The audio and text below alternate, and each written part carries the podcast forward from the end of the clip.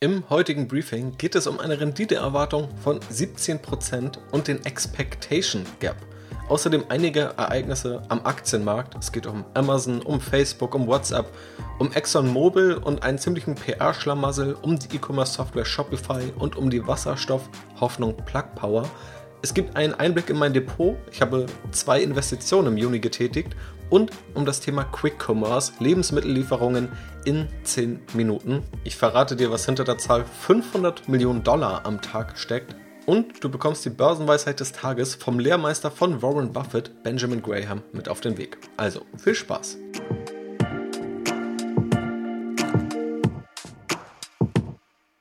Starten wir mit dem Expectation Gap und der Renditeerwartung von 17%.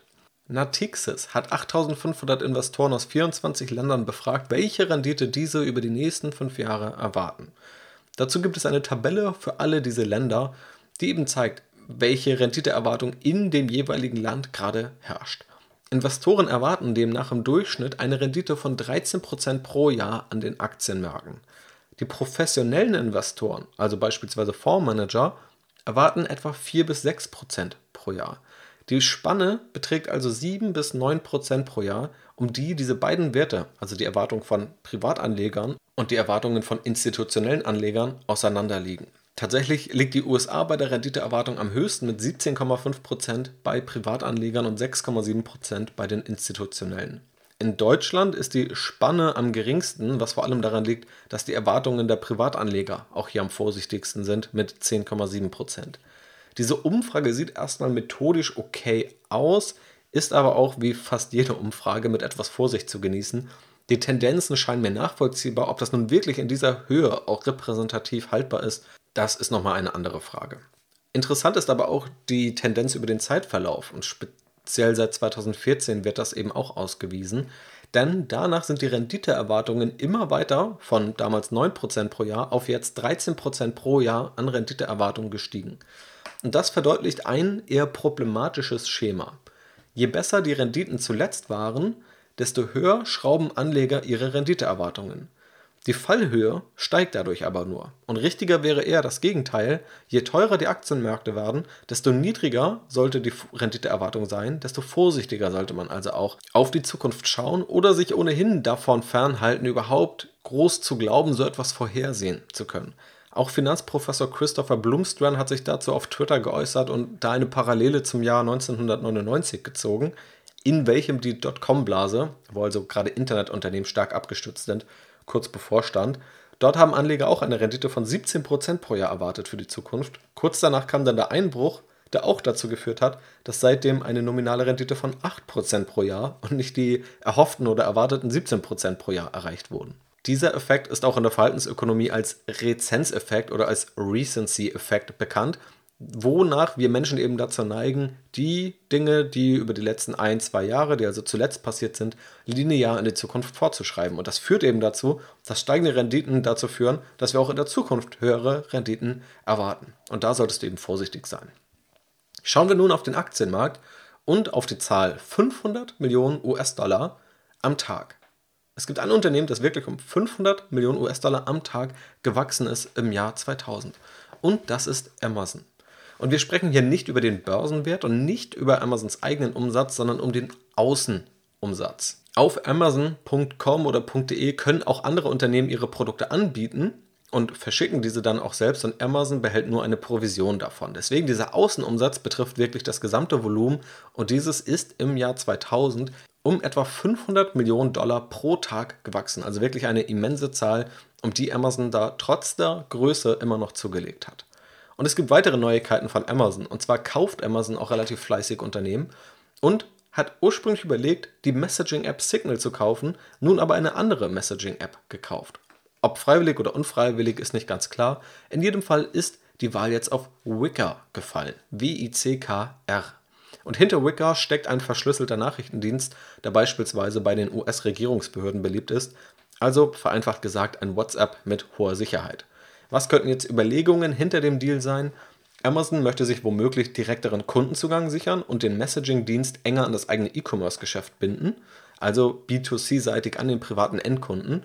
Eine andere Chance besteht auch darin, B2B-seitig, also weitere Business Services mit der Cloud, AWS, zu verknüpfen und so auch Regierungen oder andere Unternehmen mit hohen Sicherheitsanforderungen noch besser als Kunden gewinnen zu können und eben anderen Unternehmen noch mehr bieten zu können. Durch Messaging mit hohen Sicherheitsstandards, durch die Cloud und weitere Dienste.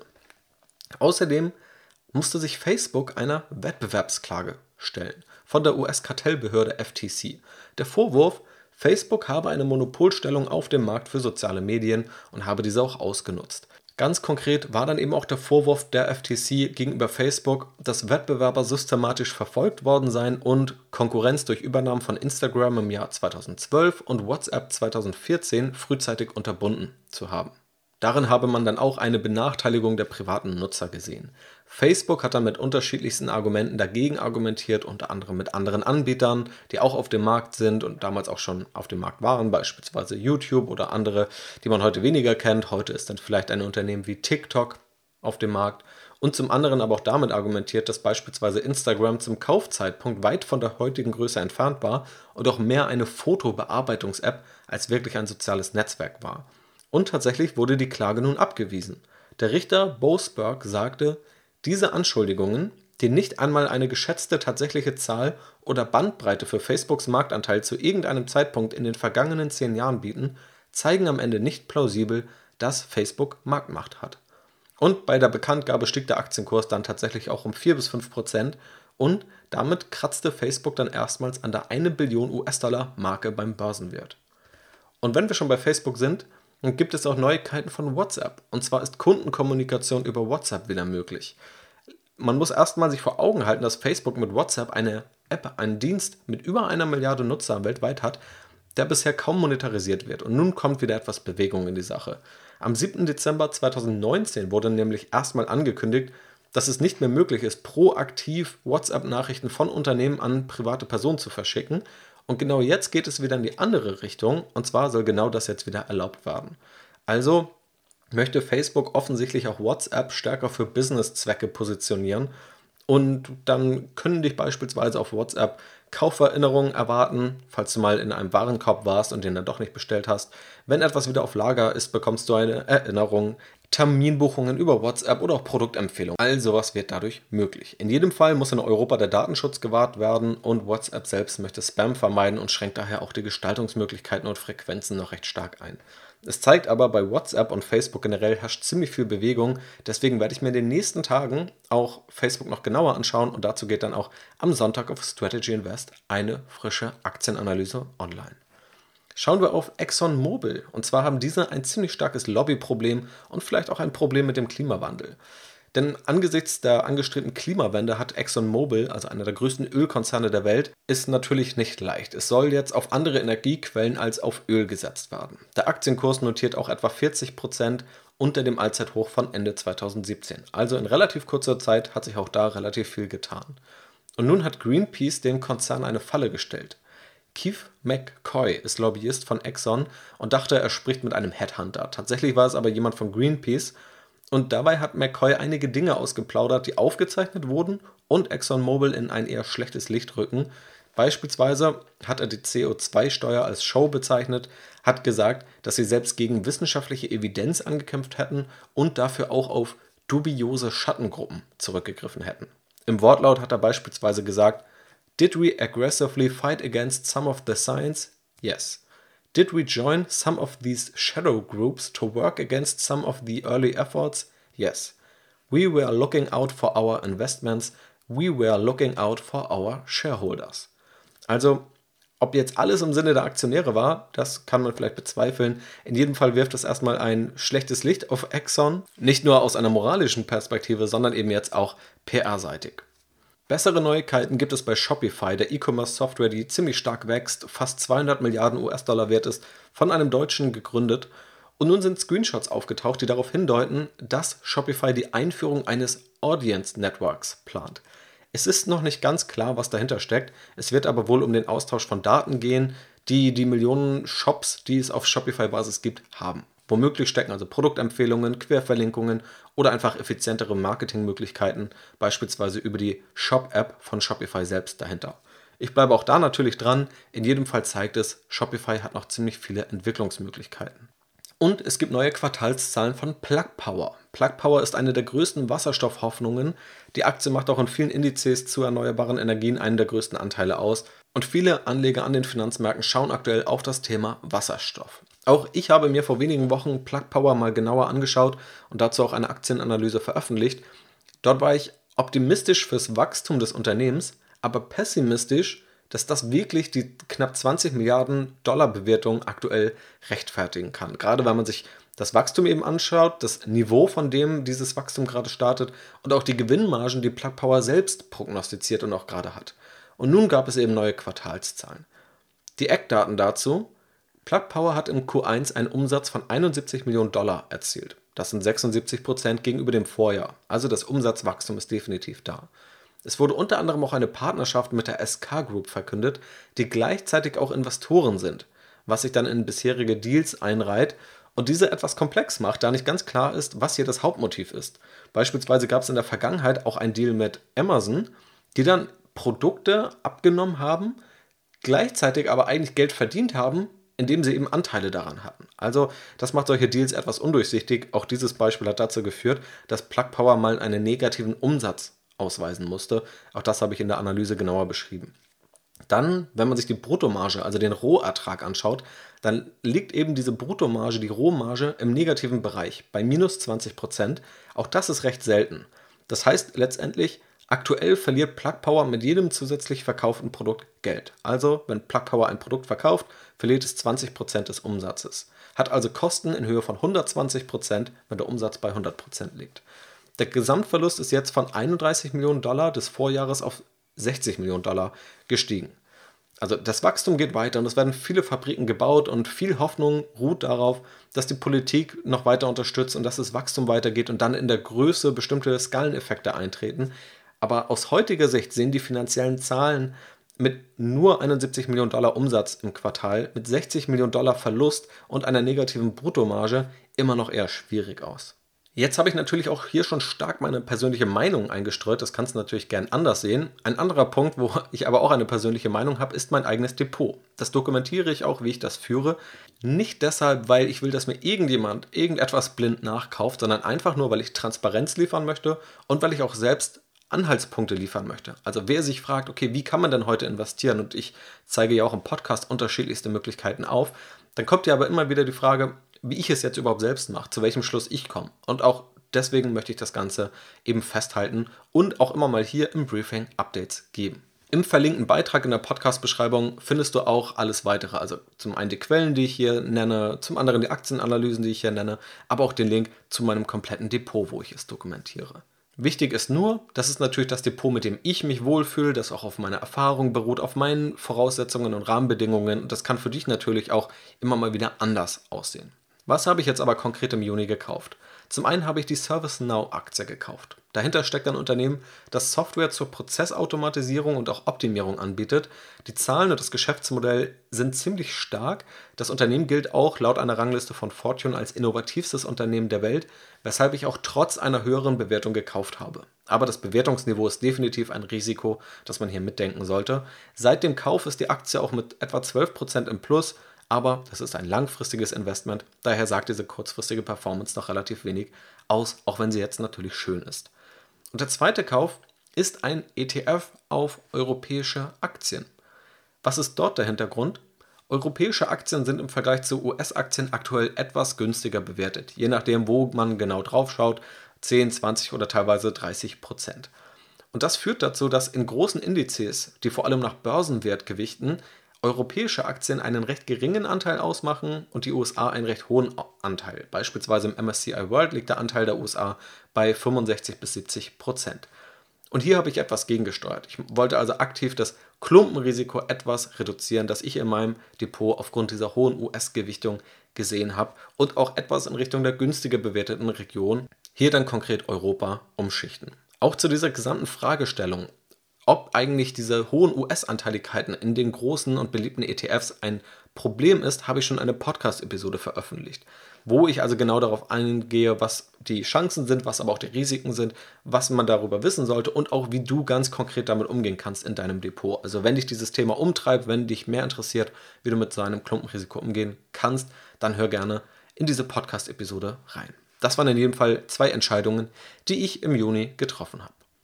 Abschließend schauen wir einmal auf das Thema Lebensmittellieferung in 10 Minuten. Wie kann das überhaupt funktionieren und was gibt es da eigentlich auch für Investmentmöglichkeiten, um an dieser Entwicklung oder an diesem Markt zu partizipieren? Dieser Markt, der wird dann auch als Quick Commerce bezeichnet. Denn gerade in Großstädten gibt es immer mehr Dienste, die Lebensmittel liefern und im Extremfall diese sogar in 10 Minuten liefern. Das ist also das Versprechen. Und viele dieser Unternehmen sind in kürzester Zeit zu einer Milliardenbewertung aufgestiegen. Viele ist vielleicht übertrieben, aber einige sind jetzt viele Milliarden wert. Andere sind im Bereich einer dreistelligen Millionenbewertung, also auch immens hoch. Und mit einer Milliardenbewertung kann man tatsächlich schon mit MDAX-Unternehmen mithalten. Und das ist wirklich enorm. Gerade für Deutschland ist es unüblich und auch gerade in der kurzen Zeit. Werfen wir daher mal einen Blick auf dieses Quick-Commerce-Modell, die Chancen, Probleme, relevante Unternehmen und auch Börseninvestments, die möglich sind. Erstmal die Frage, wie soll das überhaupt funktionieren? Viele schauen sich ja das Modell an und sind skeptisch. Wie soll eine Lieferung so schnell ankommen können und dann auch noch für den Anbieter profitabel sein? Ob das wirklich langfristig klappt, wird sich natürlich noch zeigen müssen. In jedem Fall fließt da viel Geld rein von klugen Investoren, die sich auch dieses Modell ganz genau angeschaut haben. Und was ist jetzt die These dahinter? Und das Ganze kann man einmal kostenseitig betrachten, wo also Kosten gespart werden können, wo aber auch umsatzseitig womöglich Potenziale liegen. Zum einen kostenseitig können die Lager effizienter gebaut werden, da sie nicht für Kunden optimiert sein müssen. Es wird also auch einfach weniger Fläche als bei einem Supermarkt benötigt. Das spart erst einmal Geld. Auch teure Kassensysteme braucht es erstmal nicht. Umsatzseitig gibt es die Gewinnmarge, also die Handelsmarge der Produkte, wie in einem Supermarkt. Dann gibt es ja auch im Supermarkt Werbeflächen, beispielsweise Aussteller, wo dann Kaugummis oder sonst was drin ist. Und diese Werbeflächen, die kann es genauso auch in Apps geben oder auf Webseiten, wo dann bestellt wird. Und dann gibt es noch den Erlös einer Liefergebühr. Diese liegt auf unterschiedlichem Niveau, auch teilweise so bei 1,50 bis 2 Euro, also auch noch vergleichsweise niedrig. Und diese wird dann erhoben mit der These, dass Menschen viel Zeit in Supermärkten verbringen, gerade auch Familien, wenn dann irgendwie noch Kinder dabei sind. Und durch diese Lieferung kann viel Zeit gespart werden, was wiederum die Bereitschaft gibt, überhaupt auch eine Liefergebühr zu bezahlen. Außerdem kann auch durch die Geschwindigkeit der Lieferung schnell dieses Projekt Haushaltseinkauf abgehakt werden, statt mehrere Stunden zu Hause sein zu müssen, wie bei Diensten, die eben langsamer liefern und dann eben warten zu müssen, oder selbst mehrere Stunden investieren zu müssen, um das Ganze selber zu machen. Das ist also die These, die dahinter steckt. Und das sind sozusagen Entwicklungen, die man sehen kann, abseits natürlich dessen, dass es jetzt erstmal auch eine Herausforderung ist, Lieferungen so schnell und dann auch ähm, ja, profitabel und kostenseitig überschaubar abzuwickeln. Was sind dann Schwierigkeiten des Modells? Über diese offensichtlichen Punkte hinaus. Zum einen die Größe der Warenkörbe. Ich habe mir viele Podcasts, viele Artikel dazu durchgelesen, wo dieses Modell auch von Branchenexperten diskutiert wurde und auch die Größe der Warenkörbe waren immer wieder ein Thema. Im Supermarkt werden eher große Einkäufe getätigt, im Quick Commerce bisher eher kleinere. Bei großen Einkäufen müssen dann auch mehr Fahrer liefern, dadurch wiederum steigen die Kosten. Das ist also ein Problem umsatzseitig. Dann gibt es einen Kampf um Fahrer. Wenn jetzt viele solche Modelle aufkommen, dann fragen viele Unternehmen ähnliche oder die gleichen Arbeitskräfte nach. Also dann die Fahrer, sei es von einem Fahrrad, von einem Auto oder von irgendeinem Transporter. Also Unternehmen konkurrieren um die Fahrer. Das kann zum einen Lohnkosten in die Höhe treiben oder in einigen Gebieten die Mitarbeiterfindung so schwer machen, dass diese Gebiete gar nicht erschlossen werden. Und drittens eine Schwierigkeit, hohe Konkurrenz. Es fließen aktuell wirklich Millionen und Milliarden in diesen Markt. Viele Anbieter drängen auf den Markt. Das bedeutet einen gegenseitigen Kampf um Margen. Dann wird vielleicht wieder mit Rabattcodes um sich geworfen, was dann wiederum die Gewinnmargen drückt und die Marketingbudgets ausreizt. Es wird also auch einen Kampf um die Aufmerksamkeit geben und es wird sehr entscheidend sein, wer sich hier durchsetzen kann. Was sind jetzt die relevanten Unternehmen in diesem Markt? Und ganz zentral prägen gerade auch Unternehmen wie Gorillas und Flink und viele weitere den Markt. Es gibt auch noch Unternehmen aus Russland, aus der Türkei, die eben auch gerade in Europa aktiv sind und die in der Regel das Versprechen haben, Lebensmittel oder Produkte des täglichen Bedarfs in 10 Minuten zu liefern. Dann gibt es noch Picnic als Beispiel. Ein Dienst, gestartet aus den Niederlande, ist jetzt auch in Deutschland schon aktiv, vor allem in Kleinstädten und setzt auch auf selbstgebaute Transporter. Auch Edeka hält eine relevante Beteiligung an Picnic. Es gibt auch Flaschenpost und Durstexpress, die gestartet sind als Getränkelieferdienste. Beide mittlerweile zu Dr. Oetker gehören. Da gab es auch eine Akquisition in Höhe von einer Milliarde Euro. Und die liefern mittlerweile neben Getränken eben auch noch weitere Produkte.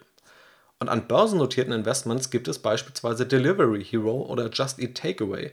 Auch diese sind schon im Bereich Quick Commerce unterwegs, sind eigentlich Restaurantlieferdienste, haben dadurch aber eine bestehende Infrastruktur an Fahrern und steigen eben auch stärker in diesen Bereich ein. Also das sind auch Möglichkeiten, wenn man an diesem Markt partizipieren möchte über Börseninvestments. Ich halte dich natürlich auch hier auf dem Laufenden, wie sich dieser Markt entwickeln wird und ob es da vielleicht auch mal Börsengänge über die nächsten Monate oder Jahre geben wird. Abschließen möchte ich mit der Börsenweisheit des Tages vom Lehrmeister von Warren Buffett und zwar von Benjamin Graham, der mal gesagt hat, wenn man billig einkauft, muss man Geduld mitbringen und abwarten, bis der Markt einem zustimmt. In diesem Sinne war es das heute mit dem heutigen Briefing. Vielen Dank, dass du dabei bist. Ich wünsche dir noch einen wunderschönen Tag und bis zum nächsten Mal.